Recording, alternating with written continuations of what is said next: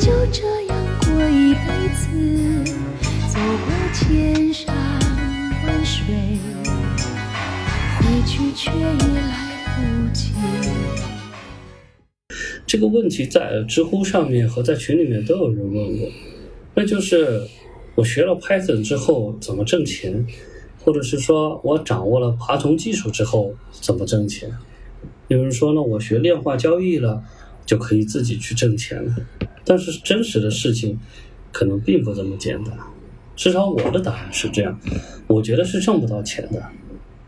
问题不在于你学了什么知识，不在于 Python，不在于爬虫技术或者是人工智能等等的东西，而是你去自己挣钱这种状态。我不凭任何经验讲，就是不用经验主义，因为每个人都有自己的情况。我说一下这里面的基础原理，它每一件事情其实如果能用数学去说得清楚的话，那么它就。是一个可以被分析的问题，我觉得这个问题是有数学基础的。那么，呃，首先还要再说一个能不能发现需求的问题，这个已经被大家说烂了，各种产品经理啊，什么，呃，科技媒体经常谈到的痛点啊，什么的事情。可以这么说，大多数性需求都是伪需求，就是没有人需要的东西。这样的产品做出来肯定是要完蛋。而现实情况中，真实的需求往往都已经充分竞争。那么，即使这个需求现在还不是那么竞争充分的情况之下，也已经有人都去占坑了。那么，在这种情况之下，你依然避免不了我待会儿要讲的一个我们面临的真正的问题。所以，首先我们假设现在需求已经找到了。那么你会发现，一旦当你从一个消费者变成一个服务提供者、产品提供者的时候，你发现你在别人的眼里面呢是被平等对待的。当然，这个平等是加引号的，也就是说，对你的要求和对五百强的要求是一样的。社会的资源，它不管掌握在机构、集体还是民众手里，当你要去分一杯羹的时候，你必须要有竞争的机会。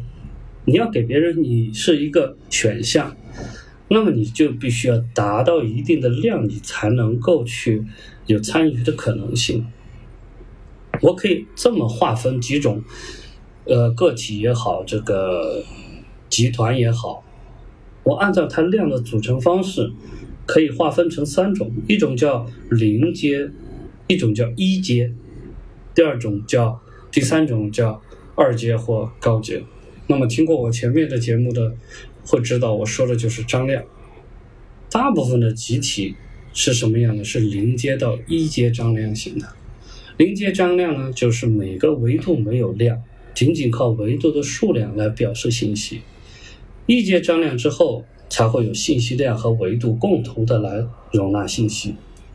我可以告诉大家，大多数企业、公司、机构都是零阶到一阶的状态。而且普遍偏向于零阶状态，因为这是最简单的一种方式，也就是主要靠维度的数量，比如说全国终端店的数量、人的数量、员工数量，造成一个总体的量大，但是在单个个体发挥的价值方面，就不是那么突出了，甚至有些时候为了维护价值结构整体的这种结构，而主动降低单个维度的价值。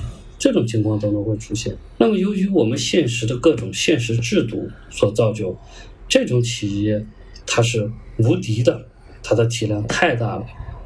那么，你一个个人在这种体制之内的时候，你会有一种感觉，觉得自己的水平高过身边的很多的人，而且甚至会高过很多领导，也会有这种，当然不是叫错觉，而是说你看问题的方式，因为它本身是。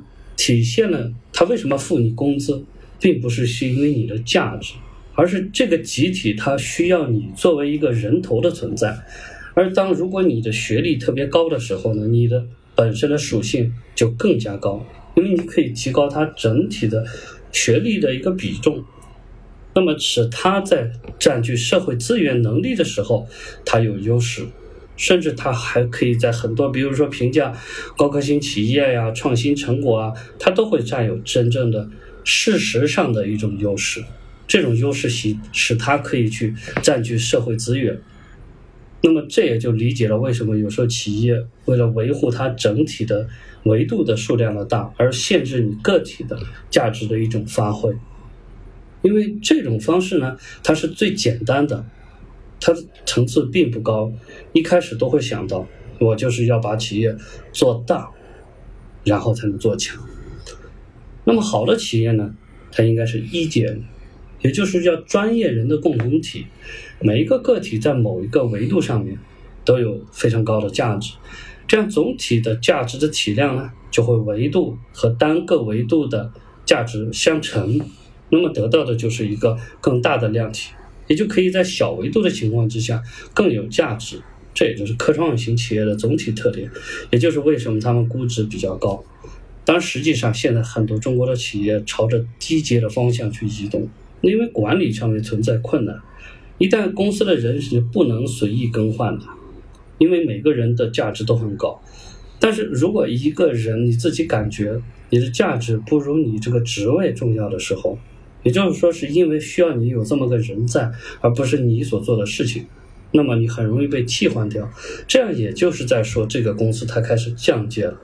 那么，既然大家都是在玩临阶的游戏，我为什么不换一个大的公司呢？所以就是说，一般人就会选择一个大的企业会比较好，而且这会带来平常说的平台的错觉。我会觉得我非常有能力，那是因为我在这一个平台上。和平台是给我带来的维度相乘，然后造成了对我自己一个虚高的判断。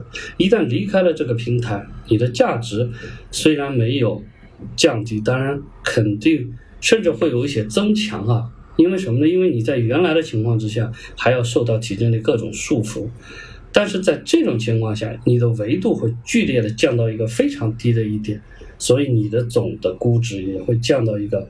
毫不起眼的位置。那么二阶以上的组织形式，就是每一个维度都有 n 乘 n 的这样一种信息涵盖量。这个只有在好的公司的特定岗位上的特定的人才有可能达到。正常组织形式的公司是基本上看不到的，因为在这种情况之下，你作为管理者的话，要有三阶的思维，这个超过了人类思想的限制了。这种企业，它只能靠自我组织。谷歌的人力资源主管的一本书里面就提到过，他们在践行这种架构，感觉效率非常高，但是也非朝夕之事。如果你学了一个专业技能，其实最理想的是去一阶的公司，也就是专业人的集合，既能够体现自身的价值，公司的总量。也能够在维度不是特别大的情况之下做到很大，而现在的管理科学又足够的可以支撑和运用。当然，最现实的是去临街的公司，因为这样最多，而且要掌握在这种公司发展的方式，也就是所谓的职场技巧。但是最扯的一种就是，呃，就是去做个体的实现。如果个体做临街的事情，那就好比是收费站的那些收费员。当然，我没有不尊重的意思。我仅就这件事情来说，除非是全国的收费员能够组织起来成为一个集体，否则个体价值是非常难实现的。而作为个人创业，一般大部分人都能认识到这一点，就是你有没有什么特长啊？那么这就是一个最浅显的认识。而个体去做一阶的事情，一一个人他在一个或者几个维度上面是有可能够。实现一些东西的，就是人，他是有几个维度的，但是达到极高的单维度量，你的总体成绩啊，才能够达到一种可以和上述的这种公司去竞争的可能性。那么，一般大的公司有几十或者是上百人，这也就要求你在这个维度上面，或者是几个维度上面，你的能力是要超过。大公司平均值的几百倍、几千倍，他看你要做什么行业，个体的能力和维度的成绩成为一个成绩，形成一个总量，达到一个状态。这种情况呢是比较少的，但也不是不可能。比如说央视的主持人，或者是娱乐的明星，他们的名气会超过普通人，可以说。几十万倍没问题吧？有多少人认识他们？那么这样的话，他就可以依靠这个来参与到社会资源的分类上来。也就是说，你组一个很大的公司，宣传公司或者是传媒公司，你不如他一个人在网络上面的号召力，所以他能够参与社会资源的划分。或者是你有特殊的技能，比如说某一些核心技术的，掌握核心科技的核心人员。比较现实的实现是十几个或者二十几个非常优秀的，每个人都有长处的人，大家汇聚到一起，形成这样一种架构，才能把总价值体做起来，然后能参与社会资源的划分。那么这个其实又回到了公司的一种形式。如果你要想去做这样的事情的话，你更多的可能是要选择自己当老板，去组织这样一种东西。但那个就是管理学的事情，就和你学基础没有关系。个体能不能做二阶以上的事情呢？这个其实是非常想起来很有挑战性，也非常有意思的事情。那么就可以人在有限的几个维度上面，但是由于你单个维度本身是结构化的，所以你的总量非常容易达到一个极高的水平。特别你是和这种零阶的公司进行竞争的时候，他们即使有几万个人，你只要有一百乘一百的维度，然后你只一百乘一百的单维的信息量。然后你只要有一个维度，你就可以达到一万个人所达到的总量，但实际上人的现实是不太能够做到这一点的。那么现在社会会有很多方便的方式，提供了一种些许的可能性，比如说代工，比如说设计，比如说物流，比如说销售，不需要你自己做，你都可以让他们去做。那么这种情况之下，呃，如果个体能够善于运用这些。而又能够去找到一个合适的需求点的话，也许吧，找一个好的工作依然是年轻人最佳的选择。但是人生只有一次，你必须自己体验怎么过一生，都应该由你自己去掌握。因为所有人最终的死亡都决定了，如果按照别人指引的方法和路子，即使一生都所谓正确。到最后也会觉得自己是虚度了一生，而一个不断试错、不断认清自己的人，才能形成自己真正心理的判断标准。我认为这其实才是儒家所学、儒家学说的核心。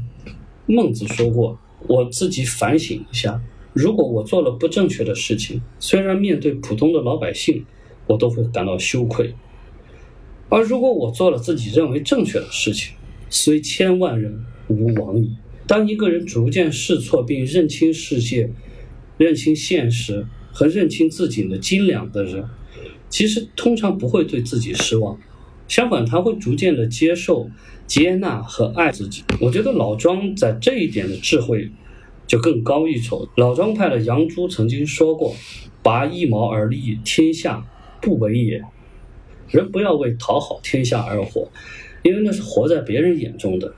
这样的人会特别恐惧死亡，因为一生都没有真正接受过自己，没有真正接受过现实，人生中没有真正的活过。而只有真正的接纳和爱自己的人，才能够接接受自己所有的一切，包括不足。而人生中最大的不足，就是死亡。因为生命有限，所以不要浪费去做别人做过的事情。这是乔布斯说的话，我非常的认同。得到一切，失去一切，也在所不惜。失去你，去失去，面对。